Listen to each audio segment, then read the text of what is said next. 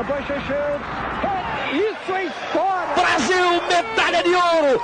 Chora o Oscar! Chora todo mundo! Impressionante Magic desse final! Iverson stole the ball! Iverson stole the ball! And he scores!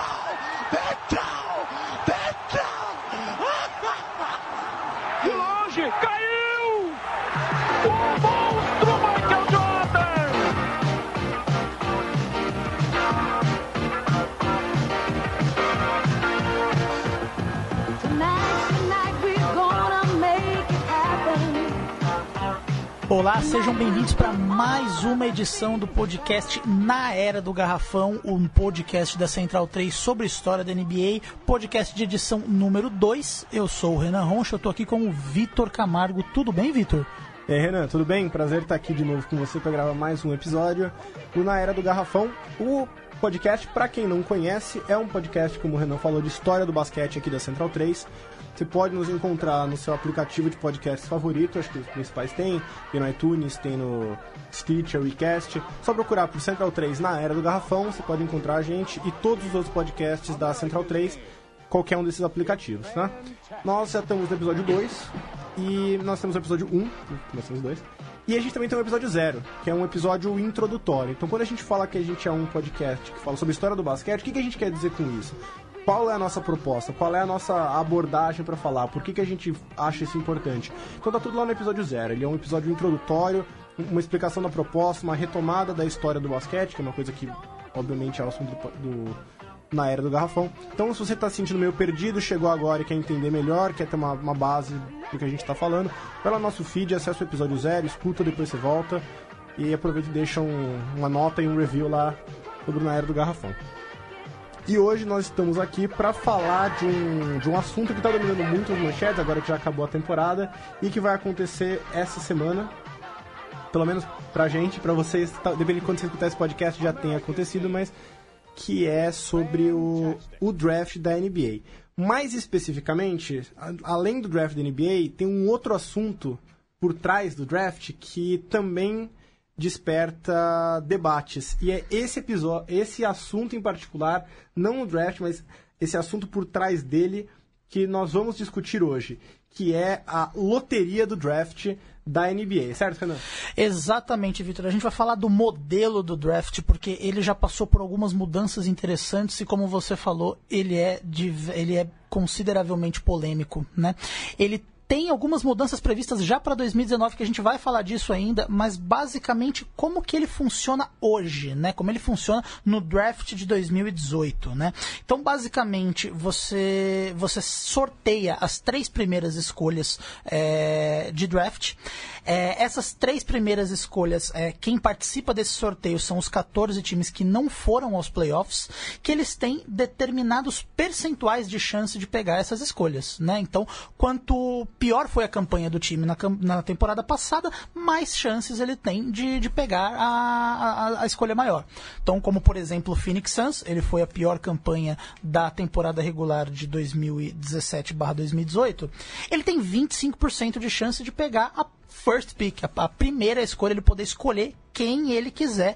E, e a- a- somente as três primeiras escolhas são sorteadas, né? Então, da quarta em diante, ela vai de fato para os times que não foram é, sorteados, da pior campanha até a menos pior, né? Porque falar melhor desse grupo não, não é exatamente muito bom, né? É, pra quem tem o senso mais prático e quiser saber como isso é feito na prática, na verdade, é uma é um grande bingo, basicamente, com bolinhas numeradas. Né? Então as bolinhas elas são sorteadas e tem mil combinações possíveis. Então cada time recebe um número de combinações. Então, quando ele falou, o Phoenix Suns tinha 25% de chance de ter a primeira escolha, ele tinha 250 combinações que se uma das combinações fosse sorteada, a escolha número um era do Phoenix Suns. Então eles vão sortear uma combinação, o time que é dono dessa combinação tem a primeira escolha, aí sorteiam de novo uma nova combinação. Quem ficar o dono dessa combinação tem a segunda escolha, obviamente não pode repetir, então se você já foi então, se a segunda escolha foi sorteada por uma combinação do Suns, repete o sorteio até ser um time novo. Então, sorteia as três primeiras, depois a ordem já está determinada pela, pela própria campanha, né? Então, esse é o que a gente chama hoje da, da loteria. E a loteria, como o Renan falou, é um assunto que dá, dá muito pano pra manga. Porque a loteria, ele foi criado e ainda existe com um propósito muito específico que é combater o que chamamos de tanking na NBA, que é quando o time perde de propósito para ter uma escolha melhor, já que as piores, uh, os piores times, as piores campanhas têm maior chance de ter as melhores escolhas. E caso não seja sorteado, tem as melhores escolhas, escolhas mais altas, no caso, é uma vantagem se você é um time ruim perder mais jogos.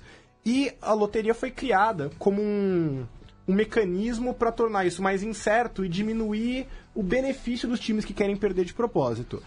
E funciona. Há debates. E justamente porque não funciona tão bem quanto ele se propunha, que o debate ainda está vivo. Nós vamos voltar nesse assunto para discutir por que isso acontece e possíveis soluções. Mas acho que antes, Renan, para entender um pouco a, a história da loteria e como que a gente chegou onde a gente está, acho que a gente tem que passar rapidamente primeiro pela história do draft, né? Como que ele ele se deu. Perfeito. As pessoas, na verdade, elas criticam esse modelo justamente por favorecer quem perde na teoria, mas existe todo um contexto histórico que levou a NBA a criar esse, esse, esse bingo, né? Como, como o Vitor falou, das primeiras escolhas. Quando começou, quando a liga começou, esse processo ele, ele era diferente, né? E ele passou por diversas mudanças de 1947 para cá, né? Então, só passando é, no, vamos passar um, primeiro esse contexto contexto histórico para entender quais foram as polêmicas que levaram a criar, a, a, a, ser esse modelo como a gente conhece hoje. Em 1947, né, quando começou a, a NBA, na verdade você não tinha sorteio. Era simplesmente uma questão do pior time pega a melhor escolha e você ia por campanha, da pior para a melhor campanha. Mas existiam algumas especificidades, né, Vitor? É, o draft ele surge, na verdade, como uma forma não não tanto pensada na competitividade, isso é mais uma consequência, ele é pensado para evitar que os salários saíssem de controle, porque antigamente você saía do universitário e os times simplesmente negociavam com você, você era como um agente livre. E os salários começaram a ficar muito altos, eles começaram a ficar muito altos cedo na carreira dos jogadores. Então quando o contrato acabava, o jogador queria um aumento. Então isso começou a inflacionar os salários. E o draft foi uma forma de evitar essa especulação e evitar que os salários se continuassem aumentando num certo nível. Então, então a BAA que é a Basketball Association of America, que futuramente viria a ser a NBA, e a NBL, que eram as duas principais ligas de basquete da época, fazem esse acordo, entram nesse acordo. No teu draft, nós duas vamos parar de especular salário, e é isso. Então, é, cria-se o um modelo do draft, e como disse o Renan, quem tem a pior escolha, escolhe primeiro, quem tem a pior campanha escolhe primeiro, a segunda pior campanha escolhe segundo, e o campeão escolhe por último. Porém, é, aí a gente entra na, no que inclusive é a nossa proposta, que é dar o contexto histórico. O que, que acontece do ponto de vista de contexto histórico? O basquete ainda não existe, consolidadamente. O basquete é um esporte, mas como conceito, ele é muito vago. Ele não está consolidado comercialmente nem na mente das pessoas. Ele não é, é global. É estranho falar global dentro dos Estados Unidos, mas é universal dentro dos Estados Unidos. Então, nesse esforço de consolidação do esporte, o draft tinha uma pequena exceção, que chamava a escolha territorial. Então, a escolha territorial, basicamente, dizia o seguinte: uh, o meu time teve a pior campanha, eu escolhi em primeiro. O Renan teve a segunda pior campanha, ele escolhe em segundo. Mas, se o Renan é o time de uma cidade, e dessa cidade, da área uh, ao redor, da, que é o território do Renan, tem algum jogador universitário saindo que ele quer muito, ele pode gastar a escolha dele para fazer uma escolha territorial. Então ele pula a minha vez, antes do draft começar oficialmente, ele puxa esse jogador do território dele. Então, digamos que ele seja o Syracuse Nationals e tem um jogador da Universidade de Syracuse saindo. Ele fala, ó, então esse cara é do meu território, eu quero trazer ele para mim, então eu gasto, eu troco a minha escolha de primeira rodada por uma escolha territorial e puxo esse jogador. A ideia óbvia era manter os talentos reconhecíveis perto das suas torcidas, porque era uma época onde o esporte universitário, impulsionado por outro, nem necessariamente pelo basquete. O beisebol, por exemplo, era muito mais popular na época. O beisebol era muito mais popular na época e uh, desenvolveu uma identificação da universidade com a torcida. Quando você começou a jogar basquete, o cara podia não gostar de basquete, mas ele gostou da universidade. Então você, aqueles jogadores ficaram mais populares. Então a forma você manter esse jogador das universidades dentro daquelas cidades com as quais eles já tinham identificação era uma forma de trazer a torcida do universitário pro basquete profissional. Exatamente. Basicamente você conectar um jogador local com a torcida local, né? Em uma liga que, como o Vitor se mencionou, ele não era globalizado e muito menos de gosto nacional. Então, essa era a estratégia das piques territoriais. Só que aí aconteceram algumas polêmicas, né, Vitor? E eu acho que vale ressaltar um caso específico que foi com aquele time odiado nos dias de hoje, né? O Warriors. o que eles fizeram com talvez um dos jogadores mais dominantes da história do jogo, que é o Will Chamberlain, né? Pois é, o Will Chamberlain foi uma, um caso que ele não foi o primeiro, nem de longe. Na verdade, a primeira escolha territorial foi feita em 49, que foi o Ed McCauley, do St. Louis Bombers. Jogou na Universidade de St. Louis. Foi selecionado, futuro Hall da Fama.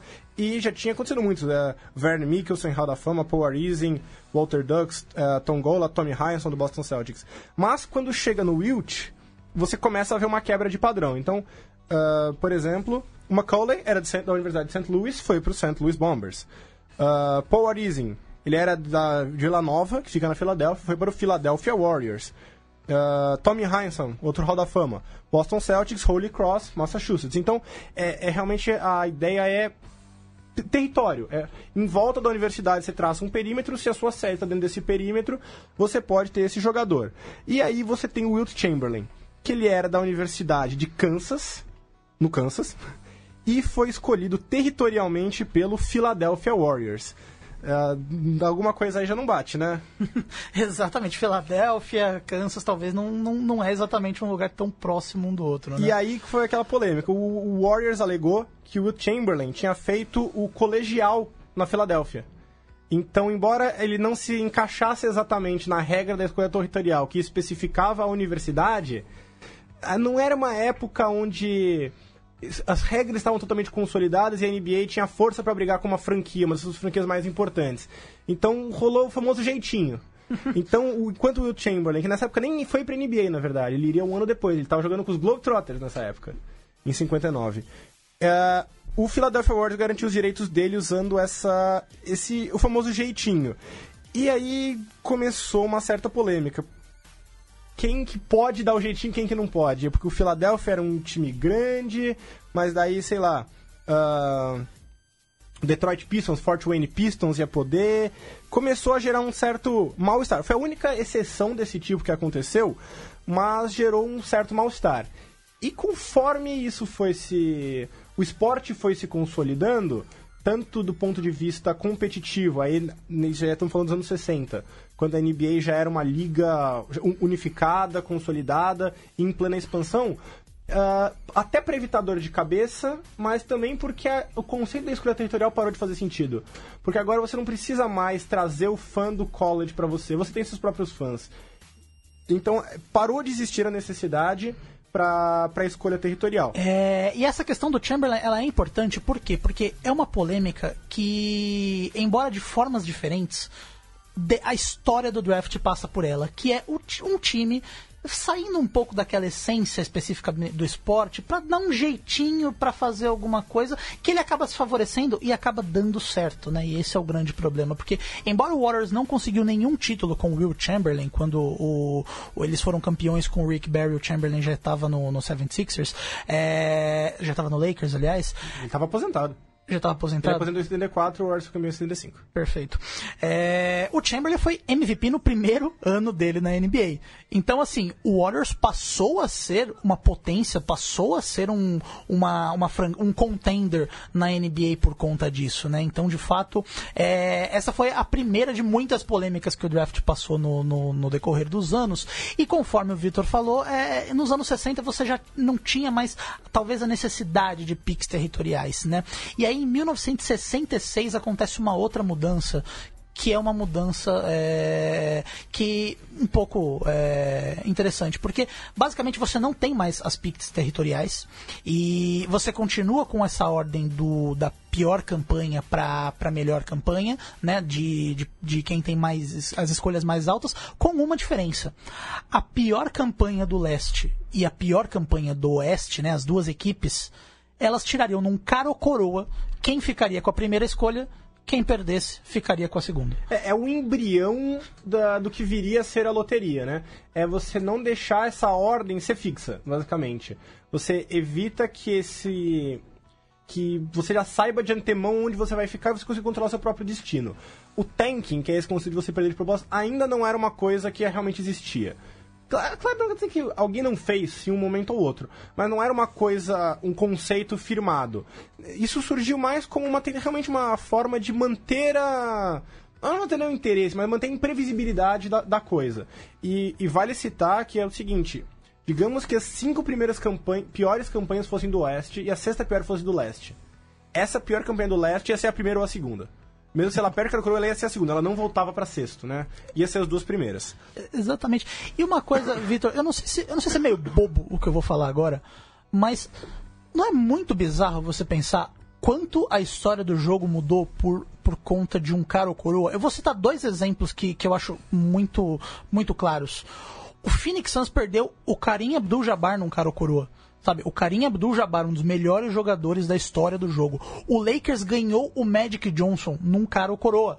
Então, sabe, é, os caras ganharam os dois, dois dos melhores jogadores da história do jogo porque deu cara. Imagina se desse coroa, você teria o Karim Abdul-Jabbar no Oeste. Ele, tava no, ele tinha se ido pro Milwaukee Bucks. Imagina como tudo que a gente conhece seria diferente por causa de uma moeda. E é um efeito dominó, porque no caso do, do Carinha do Jabar, que é um ótimo exemplo, inclusive um dos primeiros exemplos que isso deu problema, porque acho que isso é o ponto principal do episódio de hoje da história do draft ele não existe uma solução perfeita, você sempre está se aperfeiçoando. Então ele foi criado como uma medida para conter salários, ele e com uma, aí ele foi usado como um mecanismo para ganhar mais torcida. Aí isso começou a virar uma dor de cabeça, ele criou um novo formato, ele vai ganhar um novo formato em 84, vai ganhar um novo formato em 85, 89 e vamos chegar lá. E eu acho que esse foi um. O primeiro estalo foi justamente com o Karim, porque você tem o Milwaukee, pior campanha do leste, e o Phoenix Suns, pior campanha do oeste. Cara ou coroa. Quem ganhar, ganha Karim Abdul-Jabbar, um dos sete maiores jogadores da história. Quem perde fica com o Neil Walk, um pivô que não deu muito certo. E o efeito dominó é muito engraçado porque digamos que o Suns ganhe. O Suns é uma cidade que faria sentido para o Karim. Milwaukee nunca fez. Era um mercado pequeno, sem população muçulmana, que eram duas coisas que valorizavam o Karim. O Phoenix não. O Phoenix tinha população muçulmana, era um mercado grande. Então talvez você reescreve toda a história da NBA a partir disso. É, é meio maluco. Você citou o Magic. Vai ter um outro exemplo que a gente vai chegar daqui a pouquinho quando a gente for falar do fim dessa era, né? Então, porque o que, que acontece? É, isso foi em 66, primeiro draft já com Carol Coroa, quando acaba a escolha territorial. Isso vai se prosseguir até o draft de 84, que ele vai ser um, que ele é um draft histórico por muitos motivos. Uhum. Entre outros, ele é o primeiro draft do David Stern como comissário. Perfeito. Que é um, é um marco importante na história da NBA. Ele vai ser onde vai ser, vão ser draftados uh, cinco dos maiores jogadores da história, que é os John Stockton, Charles Barkley, Michael Jordan. Aqui lá, João, e eu esqueci de alguém. Charles Barkley. Eu não falei Charles Barkley. Não? Não? Ah, Charles Barkley. é, e, e ele vai ser o último draft com esse formato ainda antes da loteria. E por que? Chegaremos lá daqui a pouco. Eu só queria fazer um parênteses antes, Renan que é o seguinte, eu queria explicar antes de 84, porque o que, que vai acontecer em 84 que vai mudar o draft e a história da NBA para sempre? Vai surgir o conceito oficialmente do tanking. O tanking vai passar a ser um conceito universal dentro da NBA e eu não sei se eu quero saber em termo explícito, mas é uma coisa que assim uh, reconhecível. Você consegue ver o tanking acontecendo e surgindo a partir de 84. E isso que vai levar à criação da, da loteria. Mas eu queria fazer um parênteses antes, que é o seguinte: como que o draft é pensado pelos times mudou muito ao longo do tempo também, né? Então eu, eu acho que esse é um ponto importante pra gente entender como isso foi acontecendo. Porque no começo, quando o draft foi surgindo, especialmente depois do fim da escolha territorial, que era uma forma de você puxar estrelas para você, que era uma coisa que você tinha um controle maior, uh, o draft era complementar. Ele passou a ser mais ou menos complementar. Se você não escolhe no topo, ele é complementar. E o que acontece? Você escolhe no seu lugar e pronto. Trocas envolvendo as escolhas de draft eram muito raras.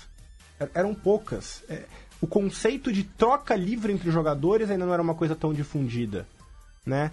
Então até mais ou menos 73, o draft é uma fonte para você repor seu elenco e pronto.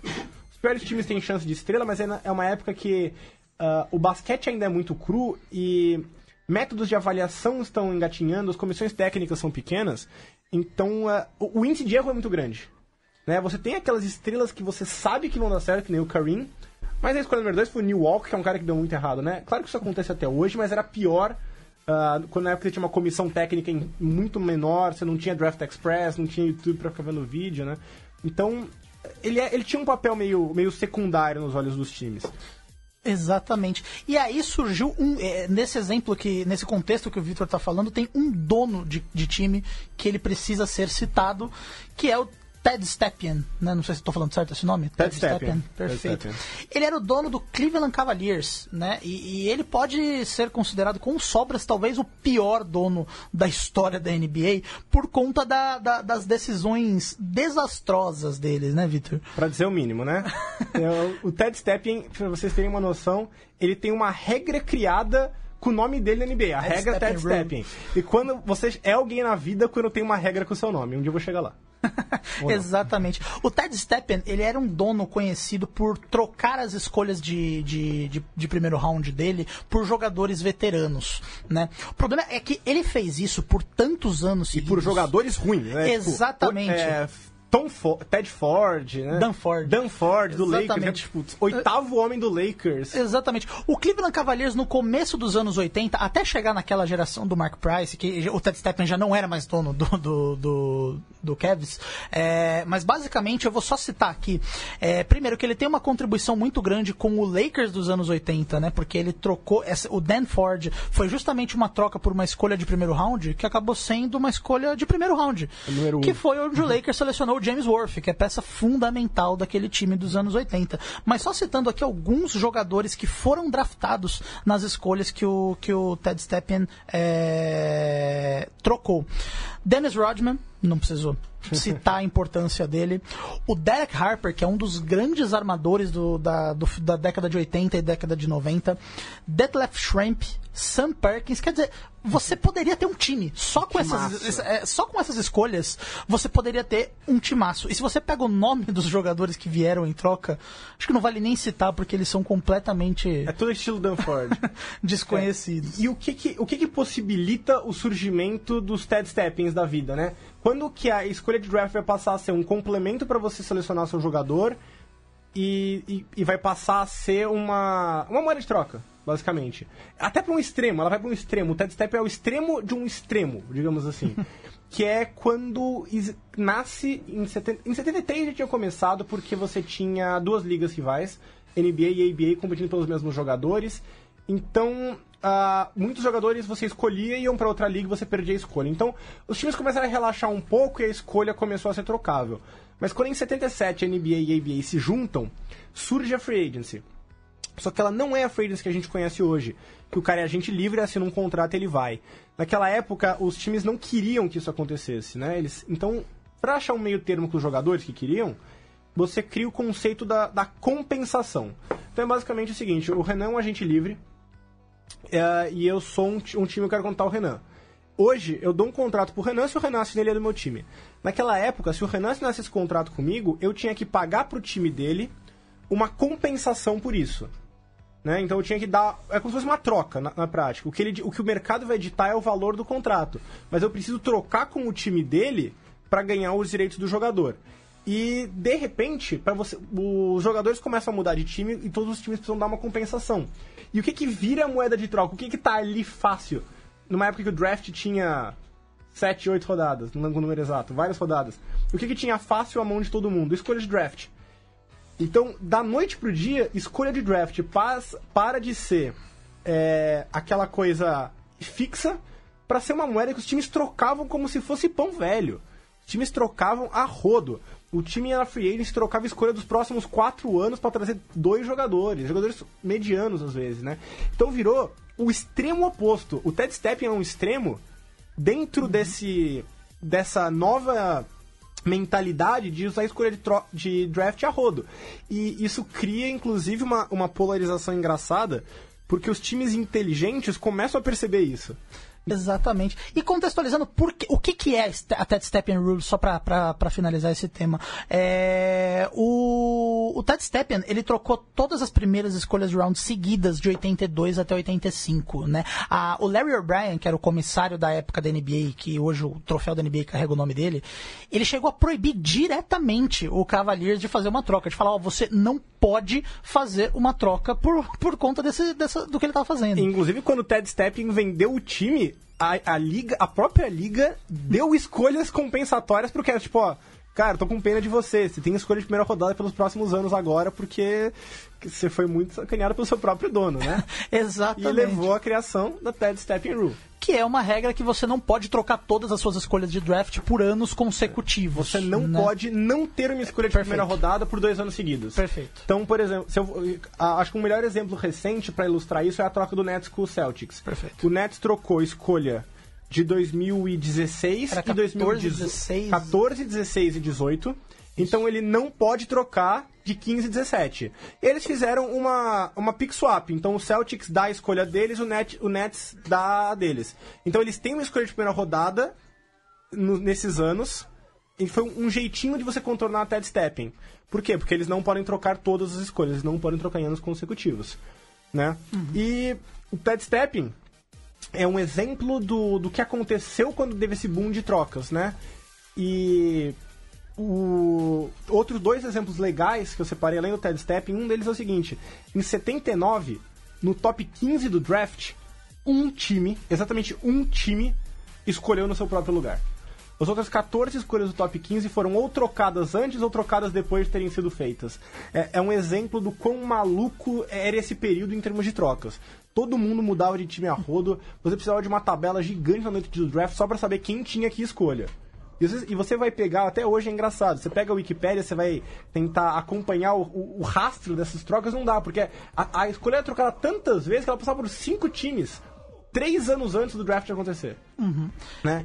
E o outro caso, e aí a gente começa a entrar no nosso assunto que é o seguinte: em 77, o Bucks eh, perde o Kareem, né? O Kareem eh, força uma troca pro Lakers. E o Bucks é o primeiro time da história a pensar na escolha de draft como um mecanismo de você reconstruir. Então, ó, a gente vai perder. Nosso time não é bom, a gente tem uma estrela e só. Vamos perder essa estrela.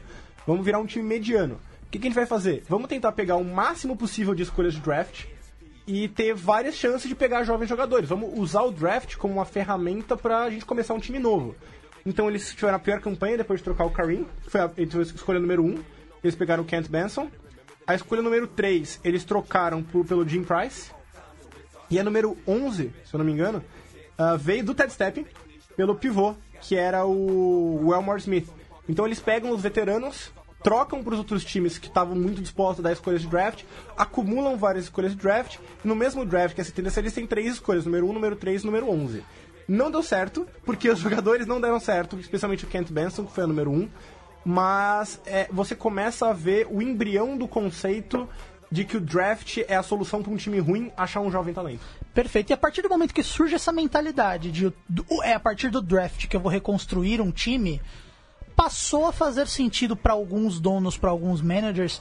Qual a lógica? Bom, se eu tenho um time mediano, eu tenho um time que. Na verdade, eu tenho um time que talvez chegue nos playoffs, mas ele não, não, não vai brigar por nada. Se eu não tenho a- absolutamente forma nenhuma é, de, de evoluir com o elenco que eu tenho, por que, que eu vou ganhar?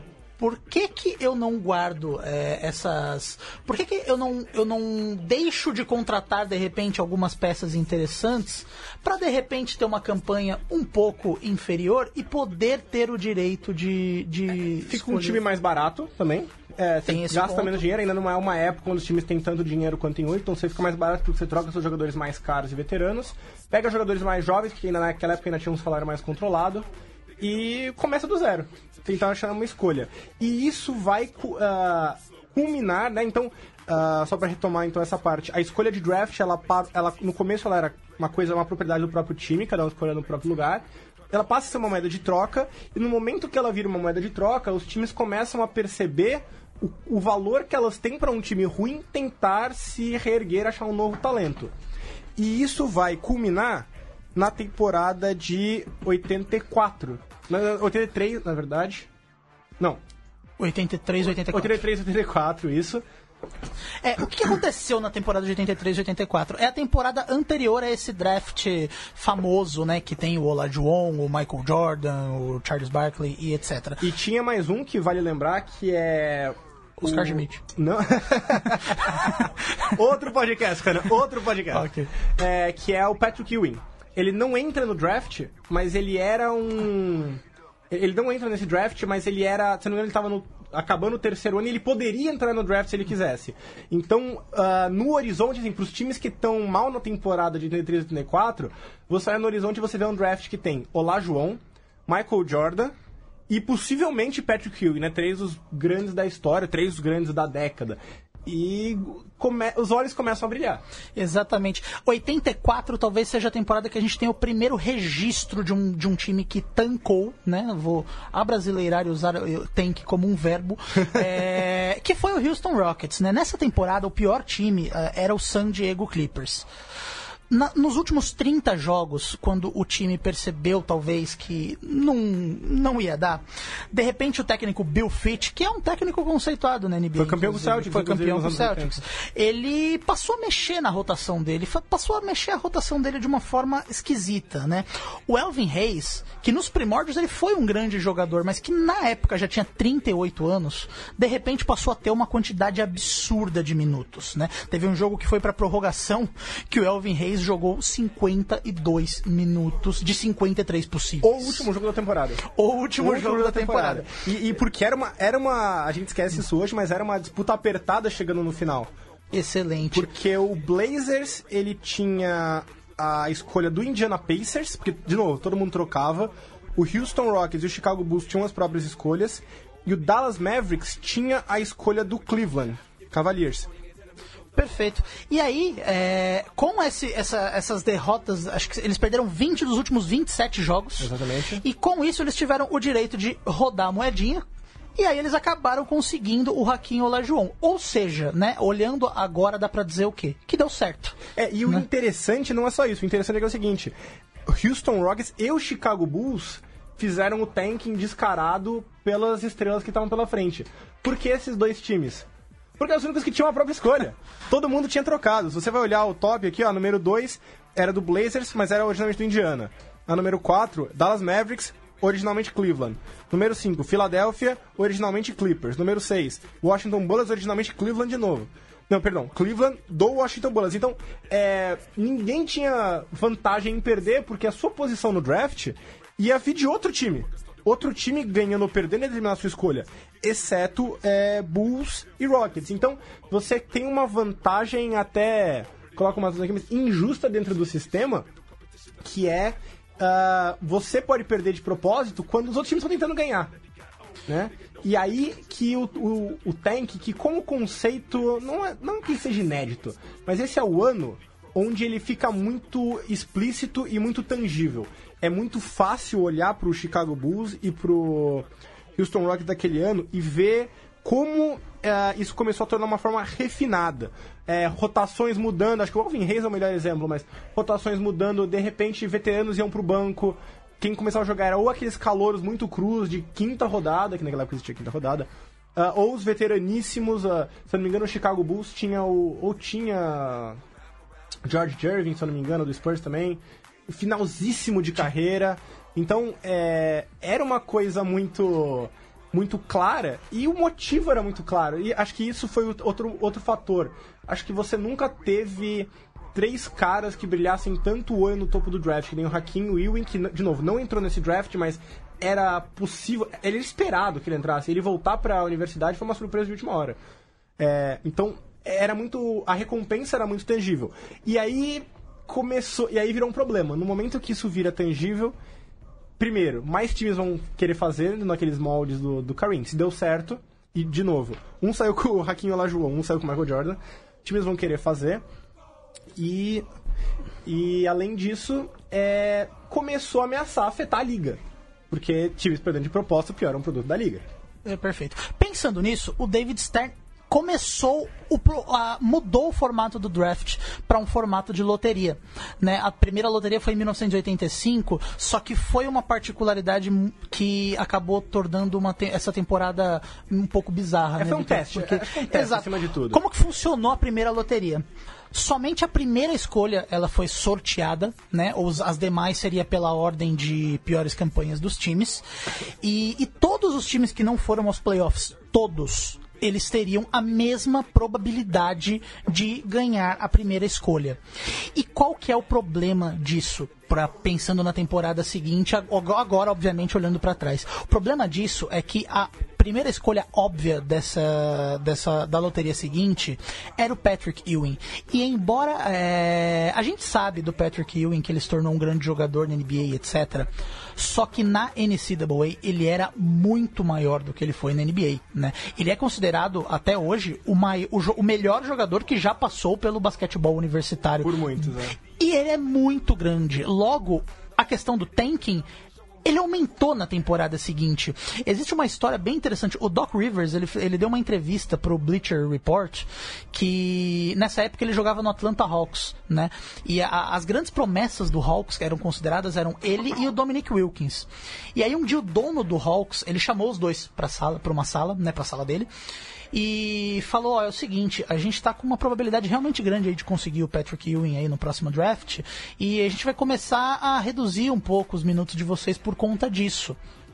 Isso era o jogo 40 da temporada. E você ainda tinha metade de uma temporada. Então é. Dá pra dizer que esse primeiro teste não foi nada bom, né, Vitor? É, ele surgiu mais como um conceito, né? O conceito de que a gente tem que tirar o benefício dos times. Só que a gente também não quer inventar um novo modelo de draft. O draft, como ele é, ele funciona. É só uma questão de é, ajuste. Você não quer desmontar o carro pra, pra- por causa de um, um pneu furado, né? Então, beleza. Como é que a gente pode manter o formato de draft, mas criar alguma coisa para que Chicago Bulls, ah, Atlanta Hawks e Houston Rockets não possam ah, ah, jogar com o regulamento embaixo, do braço, para usar uma frase do futebol. Ah, usar essas regras a seu favor, prejudicando o esporte, né? E o conceito foi esse: vamos fazer um sorteio. Ah, sorteio a primeira escolha, o resto continua, assim. O, o- o grande prêmio, que era o Patrick Ewing na época, agora tava no quarto agora é uma certeza que ia entrar. Em teoria, você reduz o tanking. E no final das contas foi o efeito contrário, né? Todo mundo queria essa chance e o resultado final foi desastroso, porque na hora do sorteio, quem ganhou o sorteio é, foi o New York Knicks, que é um dos times, do, primeiro, do maior mercado da liga, que é Nova York. Segundo, um time muito tradicional nos anos 60 e 70. E terceiro, um time em decadência. Ele era um time que, assim, era muito importante pra NBA que ele fosse relevante. Ou seja, Ou seja, polêmica. é, e naquela época não era, era bingo, era um envelope que era sorteado. Então, o bingo não tem como você é, forjar. Ele é feito à vista de todo mundo, não tem como você programar uma bolinha específica para ser sugada. Não, é, naquela época não, naquela época você pegava um envelope. Então, era, digamos assim, possível. Foi feito? Não sei. É uma polêmica gigante, até hoje se discute esse sentido. Mas o que a gente sabe é que pegou muito mal na época, né? Primeiro porque não deu certo, não deu o resultado esperado. E segundo, porque ficou com essa impressão de que era uma coisa que a NBA estava manipulando. O efeito de relações públicas foi desastroso. Então, logo no ano seguinte, eles já tiveram que, que mudar o formato. Então, a, a partir no ano seguinte você já muda um pouco essa, essa dinâmica do sorteio. Então você passou a sortear somente três. é, você passou a sortear as três primeiras escolhas, né? É, em 1989 você passa a mudar o esquema do envelope pro, pro bingo do David Stern, né? É, e aí já é o formato que a gente conhece hoje. É, probabilidades dependendo da sua posição. Bingo, três escolhas sorteadas e as é, três es- sorteados, o resto em ordem de campanha. Então, em um período de tempo muito curto, são basicamente sete anos, você já mudou o formato três Diversas vezes. vezes. Três vezes, né? É, pensando em planejamento, imagina a trabalheira que os managers não tinham. Né? É, e e é, é muito fácil reconhecer isso como assim um conceito que não tinha sido aperfeiçoado.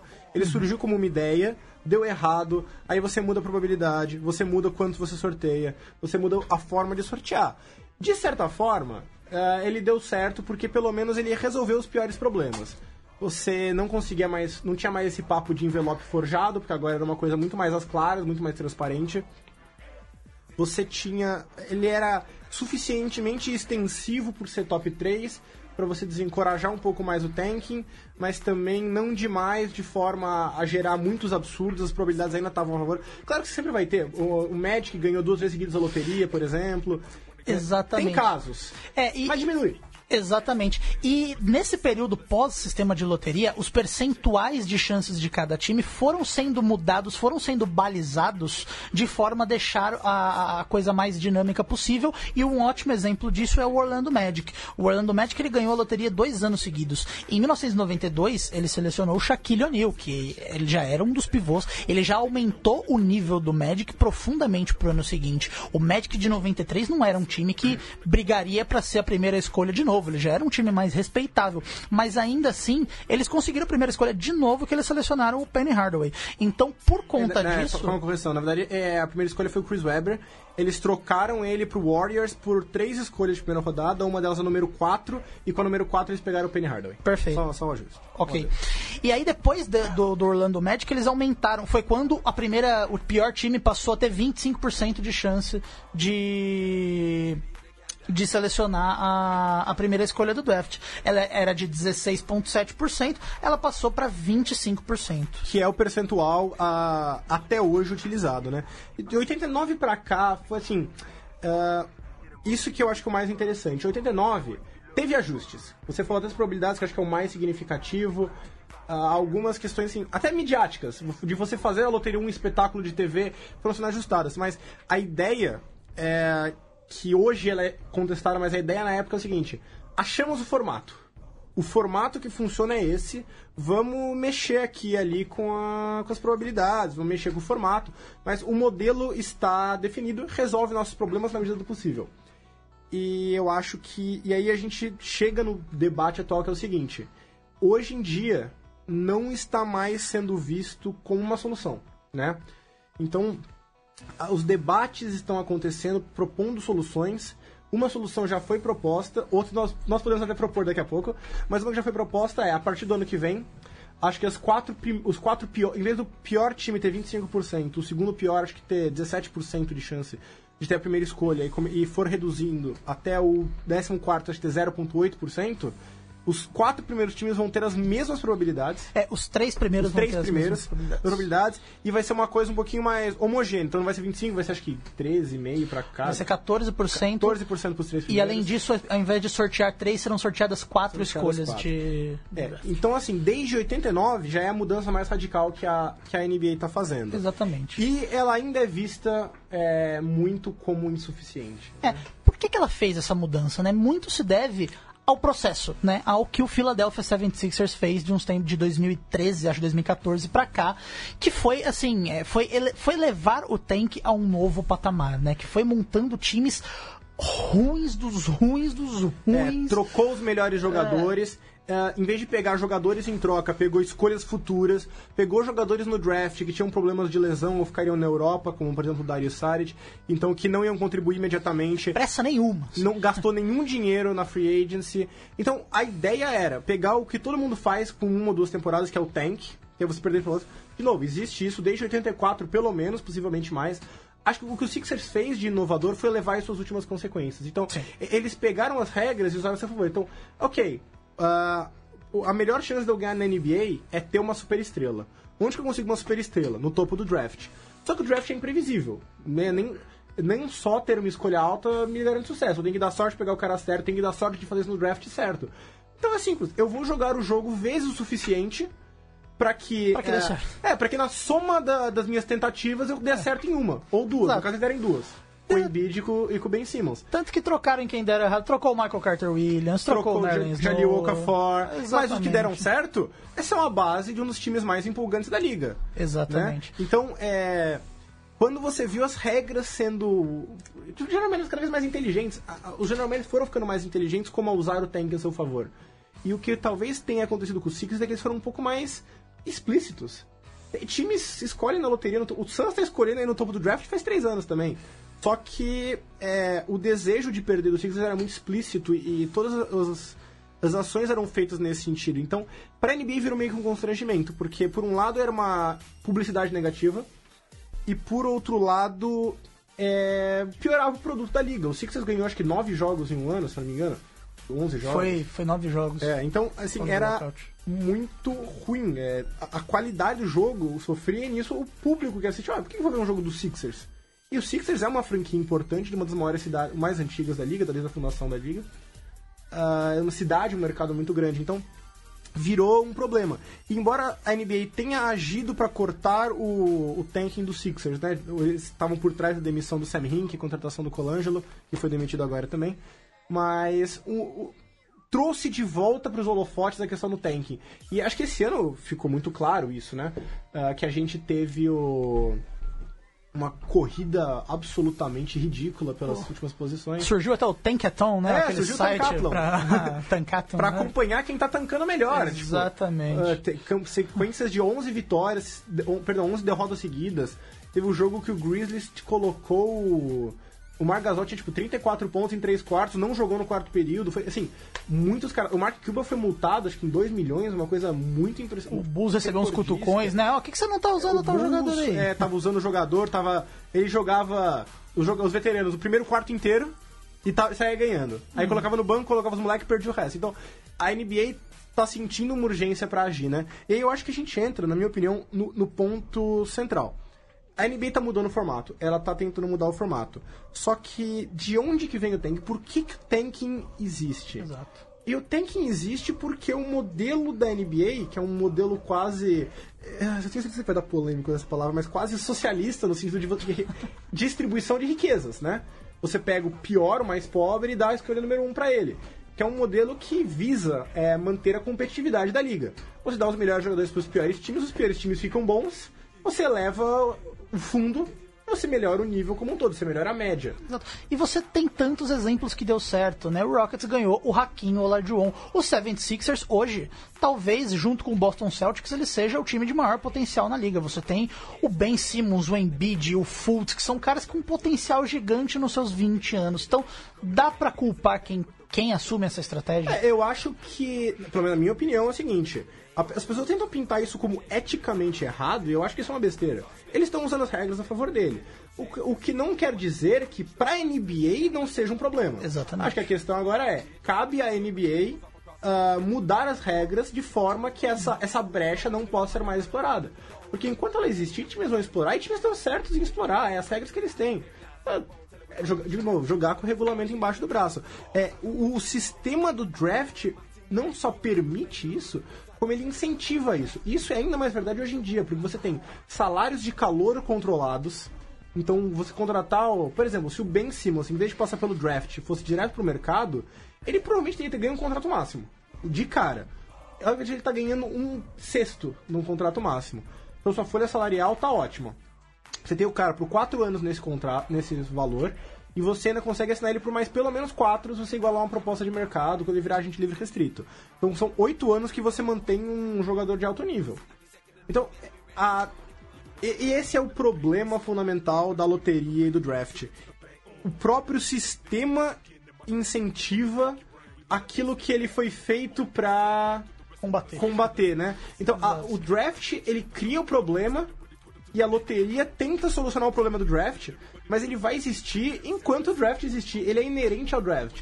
E aí o que a NBA tá tentando fazer hoje com, a- com essa nova proposta, por exemplo, é simplesmente mexer nas margens. É, pegar aquele, o incentivo e diminuir ele o suficiente para um ou dois times já pensarem, ok, não vale a pena eu ganhar 10 jogos se eu consigo ter as mesmas chances ganhando 20. Então você já melhora um pouco o nível. Agora, vai funcionar? A meu ver, não, porque eu acho que é. O, a diferença, a distorção que você está fazendo no incentivo é muito pequena considerado o tamanho desse incentivo ainda hoje.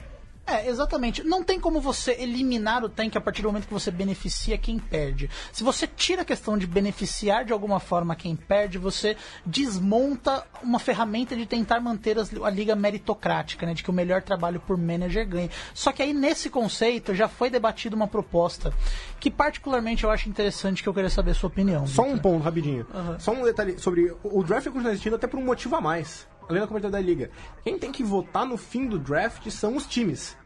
E os times, eles não querem tirar uma válvula que pode favorecer eles quando eles estão mal. Então, um time. Pra eles tá tudo bem. Mesmo um time bom, mesmo uh, o Cavaliers, por exemplo, tá olhando a final de conferência, final do final da liga, LeBron James. Ah, Daqui a pouco se o LeBron sai, eu não tenho quase nada. Exato. É o que, que eu vou querer fazer? É, Eu vou querer o draft do meu lado. Quando eu for ruim, e isso acho que é especialmente valioso para franquias pobres, que o Lakers pode falar, ok, eu vou jogar aqui o jogo, mas eu tenho meu, meu status de celebridade, a minha história, os meus milhões, eu posso chegar no mercado e falar, ok, agora eu quero tentar contratar as estrelas. Não quer dizer que eu vou conseguir, mas eu tenho essa avenida. O Memphis Grizzlies não tem essa avenida. Então, especialmente para esses times que têm uma desvantagem competitiva natural, é muito importante ter essa válvula de segurança. Então, o draft não vai a lugar nenhum. O que, o que resta fazer é pegar essa loteria, e a gente viu nesse episódio, como que essa loteria foi evoluindo, foi sendo mudada, foi sendo ajustada para voltar o incentivo para os lugares certos, né? Tirar ao máximo o incentivo da derrota intencional. Como que a gente pode mexer nisso de forma que é, pelo menos minimize, porque existe esse negócio, minimize, né? Ou você quebra o draft de vez e cria um novo draft, ou você manipula ainda mais os incentivos. E aí? Exatamente. E mesmo as franquias vitoriosas, né? É sempre bom usar o Warriors de exemplo. Apesar dele ter essa polêmica do Duran, o time que ganhou 73 jogos e quebrou o recorde do Michael Jordan, ele foi montado totalmente via draft. Apesar deles terem aí descansado monta eles os joguinhos para ganhar o Harrison Barnes. Porque eles iam perder a escolha se ela passasse do número 7. Exato. Tank draft. Exato, tanking. e montaram esse time vencedor. Agora, o ponto que eu, que eu, que eu havia falado foi discutido, não, não me lembro em que período da NBA, mas ele foi completamente vetado pelas, pelos donos.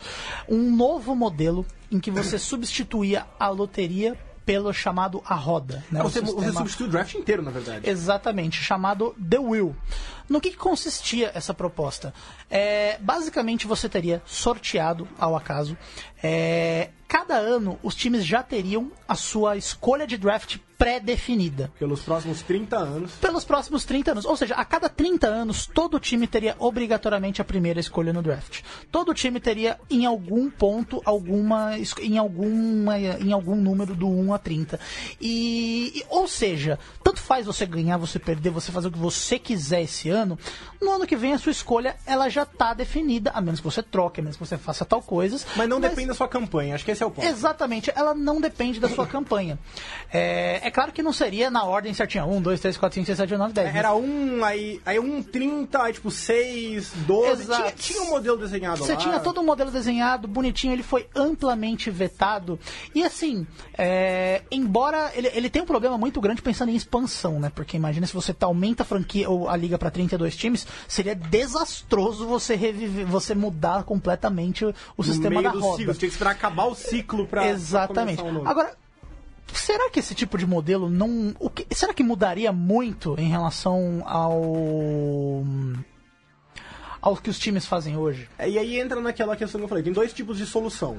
Ou você ajusta os incentivos que já existem, ou você quebra o modelo. Esse seria quebrar o modelo e colocar um modelo novo. Exato. Inclusive tem variações, né? Ao invés de você ter, por exemplo, eu escolho cada em 30 anos, uma vez em cada uma das 30% da primeira rodada pré-definidas, você cria mini grupos.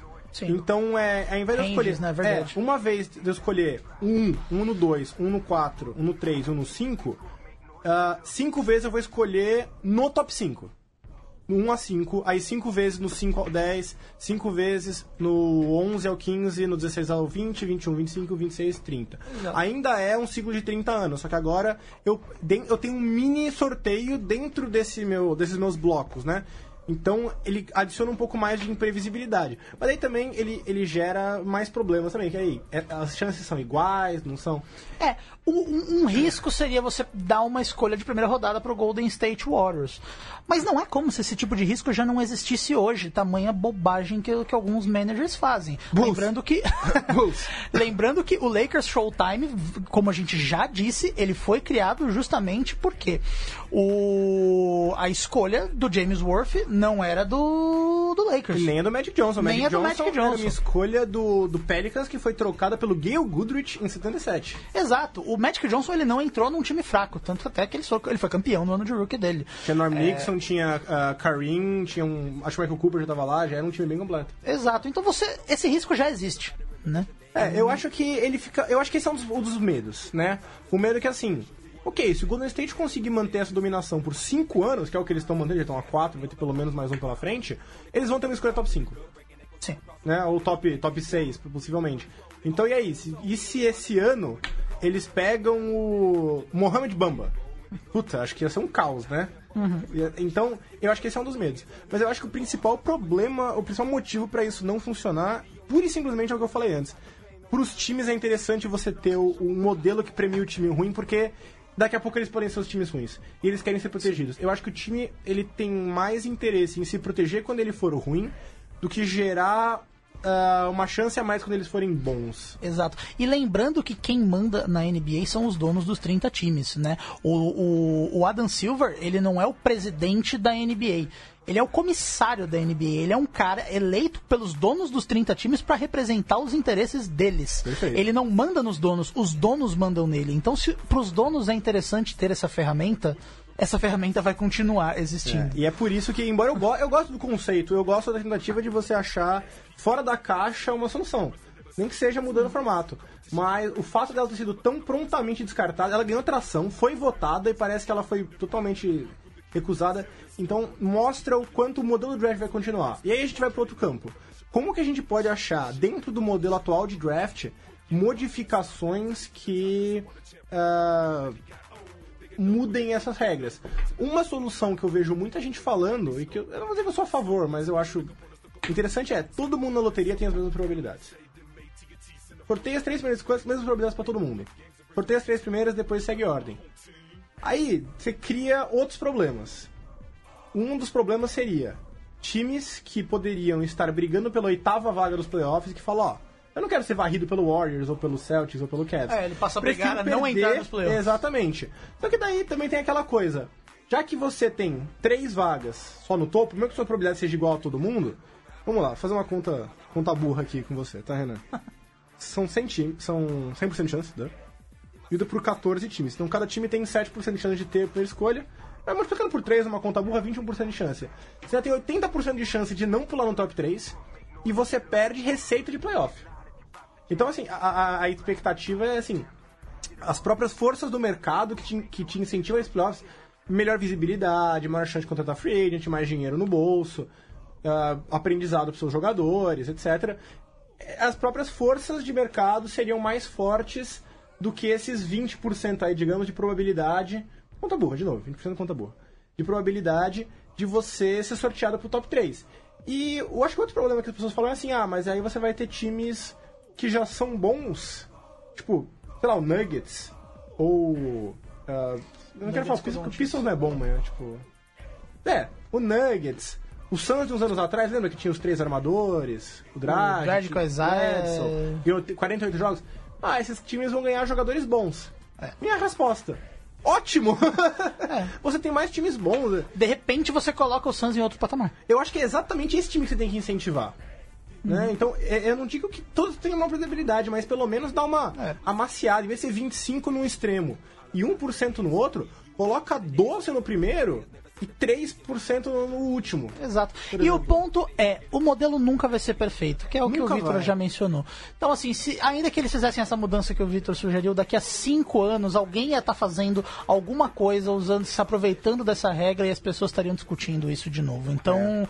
eu acho que não existe, não existe uma solução perfeita e ela vai mudar conforme os times vão. E os times vão se adaptando. Então eu acho que, por exemplo, essa ideia de todos os times terem a mesma probabilidade já foi meio que pensada antes. Times começaram a tancar de outro jeito, foi mudada, talvez agora tenha que voltar, e quando os times se adaptarem, você vai mudar de novo. Eu acho que é, é importante você entender que ela é móvel. Uma solução, por exemplo, que eu sou 100% a favor, é o seguinte, se você é sorteado, mantém o sorteio, como ele é hoje, ou como vai ser ano que vem. Se você é sorteado por uma escolha top 3, pensa no modelo atual, você foi sorteado por uma escolha top 3, você não participa do sorteio dos dois anos seguintes. Você não perde sua escolha, só que você não participa do sorteio. Então, se eu ficar em último lugar esse ano... e eu Você vai ter a quarta escolha Né? obrigatoriamente. É, obrigatoriamente quarta escolha. É interessante. Porque, e aí? Porque, primeiro, você desincentiva o tanking de longo prazo, que é o plano dos Sixers, que é o grande medo da NBA atual. Segundo, você não recompensa franquias incompetentes. Franquias que estão sempre escolhendo lá no topo, que o Suns acho que é um bom exemplo, sempre sendo sorteado, não conseguindo fazer nada com essas escolhas, não escolhendo bem, não desenvolvendo jogadores, não contratando bem. Por que eu tenho que recompensar mais esse time? E quando eu começo a tirar esses times é, do sorteio, eu começo a aumentar a probabilidade daqueles times que estão tentando. Eu começo a aumentar a probabilidade do. Não, não que o Pistons mereça pelo, tipo. Pelas boas decisões, mas assim, é um time que tá tentando. Eu acho que ele pode dar uma mão. O Clippers, por eu exemplo. gosto dessa ideia. Eu acho que ela é, uma, ela é uma ideia boa. Eu, eu sei que ela foi discutida, Foi discutido? foi superficialmente, e eu acho que ela resolve muitos dos problemas, honestamente. Porque tanking de um ano sempre vai ter. É, não, é. Você vai estar lá, você entra lá no que vem o Bucks. Hum. O Giannis machuca na primeira rodada. Machucou. Que nem o, o Gordon Hayward. Primeiro jogo machucou. Ah, pro Bucks vai falar, ok, eu não tô, não tô conseguindo desenvolver talento, não tenho uma folha salarial boa, vamos jogar esse ano no lixo. Como o Grizzlies fez esse ano. É, e vamos pegar uma escolha boa pro ano que vem. Não tem, isso é impossível de você combater. O que você tem que combater é o tanking sistêmico. É o time que se planeja adiantadamente. E quando você tira a possibilidade dele fazer isso por dois anos seguidos, ainda mais agora que vão ser quatro escolhas sorteadas, eu acho que você tirou o incentivo do tanking de longo prazo. E você começa a, distribuir melhor essas probabilidades para os times que deveriam ter essas probabilidades. O time que não tá perdendo todo ano. Você começa a aumentar as probabilidades do time médio. Do time que tá no limbo. Do, um time, por exemplo, que nem o Hornets. Que, poderia, que sim, tem um núcleo legal, mas não legal o suficiente. Dá, dá um jovem talento. Vai que eles pegam uma escolha top 4, número 4 que seja. Pô, nesse draft eles podem pegar número 4 e sair com o Wendell Carter, por exemplo, o Michael Porter, já muda a franquia, né? Então, eu acho que o segredo é esse, ficar realmente mudando ali os parâmetros continuamente, não todo ano, claro, porque é impossível, até pela parte burocrática, mas acho que a cada cinco anos vai ajustando. Ou, ou segue logo a ideia do Bill Simmons. Você conhece a ideia do Bill Simmons? Não. Entertaining as Hell Tournament? é a melhor ideia. Imagino no- pelo nome. É a melhor ideia que, a- que alguém já teve relacionada a basquete. A ideia é a seguinte: classificam nas conferências sete times de cada lado. Certo. Perdão. Sete times de cada lado. Certo? Não, já imagino o que tá vindo. Os 16 times que não foram pros playoffs, eles jogam um mata-mata, jogo único entre si. Tipo torneio do interior do Torneio do interior, exatamente. Então, os times que já classificaram ganham uma semana extra de descanso. Uhum. E esses 16 jogam um March Madness. Entendi. Ordena do 1 ao 16, confronto direto, jogo único. E aí os dois finalistas vão pros playoffs das duas oitavas seeds. É. O campeão escolhe se entra no leste ou no oeste. O que, que você ganha com isso? Você aumenta o descanso dos times que já classificaram dos favoritos. Você favorece times que fizeram uma troca ao longo do ano. Uhum. Né?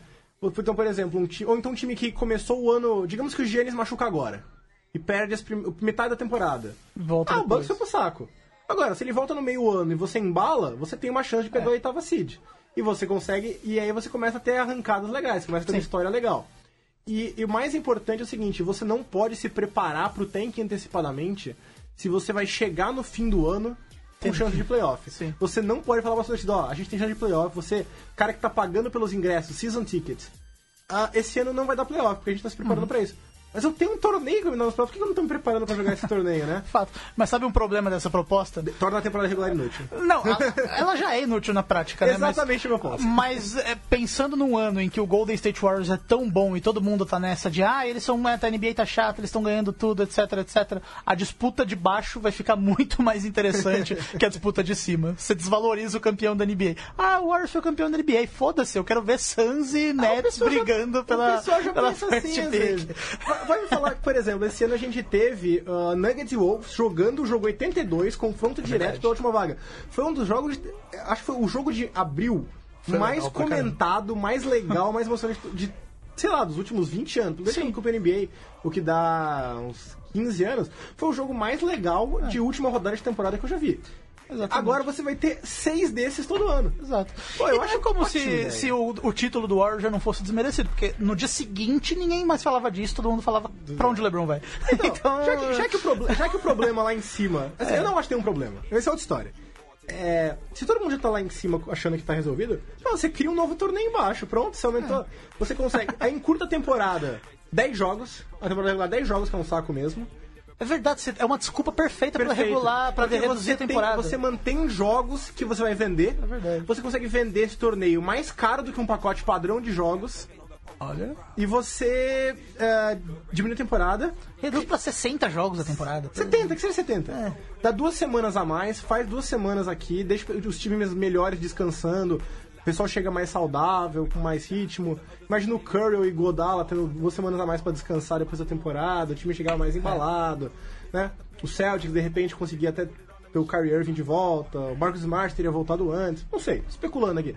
Mas basicamente, aí, claro, você tem que pensar em como vão ser as regras que você vai fazer pro pro draft. Que aí mantém quem ficou de fora pela primeira temporada regular.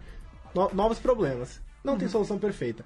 Outro que estão discutindo, inclusive, até ia comentar mais cedo, acho que já tem tempo, vamos ver aqui. Ah, tem tempo. Que também está sendo comentado agora, eu esqueci de comentar mais cedo antes de comentar a ideia maluca do Bill Simmons. Que ele ganhou, ganhou atração na liga. Acho que foi o Zach Lowe que comentou isso. A ideia de que você agora vão classificar. Agora não, é, a ideia seria essa, né? Classificam seis times de cada conferência. Tá bom. Aí o sétimo joga contra o décimo, o oitavo joga contra o nono, Entendi, os times ficam de bye. Basicamente. É tipo, tem na NFL isso, não tem uma coisa dessa? É, como se fosse o wildcard da NFL do beisebol também. É tipo isso, com- e realmente a E aí você, dentro desses caras, você redistribui as probabilidades. Não, é, não seria uma probabilidade de, de loteria grande o suficiente pra incentivar alguém a perder, mas é o suficiente pra assim. Pra manter pro pessoal que tá naquele bolo. Qual, qual que é a ideia desse? Aquele pessoal que tá naquele bolo 13 a 11 querer chegar no décimo. Porque você mantém sua chance de loteria e uma chance de playoff. Então, aquele cara que é o 15, você não vai afetar com isso mesmo. Mas talvez aquele cara que seja o 13, 12, olhe pra baixo e fale: putz, esse cara não vai me alcançar mesmo. E se eu tentar essa vaguinha nos playoffs e manter minhas probabilidades? Essa sendo discutida pela liga, parece que não vai ser levada à votação tão cedo.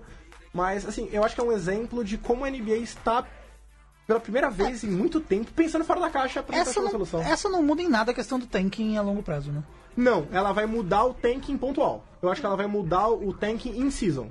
É é o oposto da minha ideia do, de proibir sorteios consecutivos. Em vez de você coibir o tanking de longo prazo, você assume que ele é inevitável e você ataca o tanking de curto prazo. Então você assume que vai ter os Sixers, que vai ter o Lakers, vai ter o Suns, mas você tenta fisgar ali o, o Bulls, o Knicks, aqueles times que estão naquele limbo, nem nas primeiras escolhas, mas também não vão brigar pela, pela sexta vaga. Tipo, você consegue incentivar a subir um pouco a curva, não lá de baixo, mas um- umas quatro posições pra cima. É, é, E aí o que é isso que a gente fala. Você tem que fazer. é, procurar alvos, né? Qual vai ser o meu alvo agora? Ah, meu alvo agora é que o último time não. não ganhe 10 jogos, que ele ganhe 20. Legal, essa mudança do ano que vem é isso. Dos três terem as- os três piores terem as mesmas probabilidades é isso. Ela tá visando o último colocado. O pior time de todos. Daqui a pouco você pode se ok, não deu certo. Vamos tentar pegar aqueles times que lá pra metade da temporada dizem, nem o Knicks ou o Bulls. Vamos tentar pegar a, a faixa de cima, entendeu? É, é ajuste. Agora, aqui é ajuste. Mas volto a bater nessa tecla. Não existe uma solução perfeita enquanto o draft existir. Uma solução. Não, primeiro que ela nem existe. Segundo que uma solução mais completa teria que acabar com o draft. E a gente já explicou porque que isso não vai acontecer. E a NBA, ela, não, ela, ela nunca foi muito disruptiva. né? ela, sempre nunca mudou de forma muito brusca. Especialmente quando tá dando certo. Ela, ela, muda, ela é brusca quando não tá dando certo, quando tá indo mal. Tá indo bem, tá indo bem demais. O pessoal adora falar do Warriors, mas internacionalizou. Agora tem assunto do ano inteiro, free agency, draft. Estamos aqui falando de história do basquete, Renan. Então, assim, Exatamente. é, a NBA tá grande demais pra fazer uma mudança tão disruptiva como você falou. Mas eu acho muito legal ver como pequenas mudanças estão sendo pensadas fora da caixa, de forma que mostra assim: ah, sabemos que pode melhorar, Mesmo que o atual não esteja ruim, a gente pode melhorar aqui e ali. Então, eu não acho que a mudança atual vá resolver alguma coisa. Eu acho que eles vão ter que ser um pouquinho mais agressivos pra mudar alguma coisa. Mas, assim, se melhorar 1%, 2%, na fase atual já tá ótimo. E eu acho que é isso que a NBA tá mudando. Eles sabem que agora eles estão agindo nas margens. O problema não é tão grande quanto parece. E que você, mudando uma coisinha aqui, uma coisinha ali, você já satisfaz o suficiente pro problema ser pontual, ser deixado um pouco mais de lado. Perfeito. Acho que a gente encerrou por aqui, né, Vitor? Acho que a gente já falou tudo que a gente precisava falar. Falamos de história passada, presente e futura. Exatamente. E eu acho que ficou claro por que, que o draft chegou no, no formato que ele chegou. Se você não sabia dessa história, é, mais uma vez atendendo aqui ao, ao- a proposta do nosso podcast de contextualizar tudo para que tudo é, para que as discussões sejam um pouco mais profundas e que debates interessantes como esses não caia naquelas mesmas discussões superficiais e vazias que a gente vê por aí. Então é, dentro desse sentido eu espero que você tenha gostado. Se você concorda com a ideia do Bill Simmons com a ideia do Vitor se você acha que os dois são malucos você fica à vontade para opinar. É, e não deixa de, de avaliar a gente, de criticar. Até o momento, acho que a recepção está sendo bastante positiva, pelo que eu tô vendo nas redes sociais e no site da Central 3. Mas a gente sabe que a gente É, pode melhorar. Com a gente certeza. sabe que a gente pode continuar melhorando. Sempre pode melhorar. E a gente precisa né? do seu feedback pra isso, né? A gente quer que vocês avaliem a gente, né? Até pra ajudar o podcast a crescer. Mas venham falar com a gente, manda mensagem. Eu tô no Twitter com arroba tmwarning. É, eu tô no Twitter como arroba ronchi, R-O-N-C-H-I 565. Então é só vocês virem até a gente, manda mensagem, procura a gente. Exatamente. A gente tá sempre interagindo com o pessoal, o pessoal que fala com a gente, aceita sugestão, aceita crítica. Ah, quero esse, esse tema, eu acho legal, olha, acho que vocês vão fazer mais isso, convida tal pessoa, fala mais assim, fala mais assado, faz um formato mais assim, mais assado. A gente tá super aberto, a gente quer ouvir é, isso de vocês. Assim como a loteria, nós estamos sempre nos adaptando. A gente acha que o formato é esse, mas a gente sempre tá, tá se adaptando. Então, é, espero que vocês tenham gostado, espero que vocês nos ajudem a tornar os próximos ainda mais legais. Exato. E surgiram temas, a gente está fazendo temas que a gente entende que é relevante. Até agora, basicamente, os primeiros podcasts eles foram focados na NBA. Mas é importante mencionar né, que aqui não é um podcast sobre a história da NBA, é um podcast sobre a história do basquete. Então a gente também irá começar a trabalhar temas que vão além da NBA. A gente vai trabalhar alguns, algumas questões como escolas de outros países. A gente pode trabalhar questões como basquete feminino, Basquete como coisas do nacional. mundo basquete nacional. Então surgiram, surgiram temas que vocês entendam que sejam interessantes, que não sejam talvez tão é, bem debatidos, que a gente se aprofunda, a gente traz algum alguém que entende do assunto. É. A própria loteria é um bom exemplo. Eu acho que é um assunto que todo mundo debate, mas as, as opiniões são muito mais baseadas na, na emoção de, não, eu não devia tancar, do que, do que entender de onde vem, entender historicamente, atualmente, onde vem. Eu acho que essa é a nossa proposta, tá lá no episódio zero, mas essa é a nossa proposta, trazer o contexto para a discussão. Eu acho que a gente tá cumprindo esse papel, mas a gente quer trazer ainda mais. Então, fala o que vocês querem ouvir, o que que vocês querem que a gente discuta aqui. E a gente vai continuar aceleradamente. Daqui a 15 dias, lembrando que é um podcast quinzenal, oferecido pela Central 3. Vocês podem assim, encontrar a gente em qualquer é, feed de podcasts, iTunes, Teacher, WeCast. Vocês podem encontrar a gente e todos os podcasts da Central 3 no site da Central 3, www.central3.com.br. Procura a gente lá, procura outros podcasts. Ah, a gente tá aqui também pra interagir e servir aos interesses de vocês. E podem usar as redes sociais da Central 3 também, é arroba Central 3 em tudo, né? Twitter, Facebook e etc. Então, por enquanto, por hoje é só, né? A gente se vê no próximo podcast. Um abraço, muito obrigado, Vitor. Até a próxima. Renan, obrigado, obrigado pessoal. Nos vemos daqui a 15 dias, gente.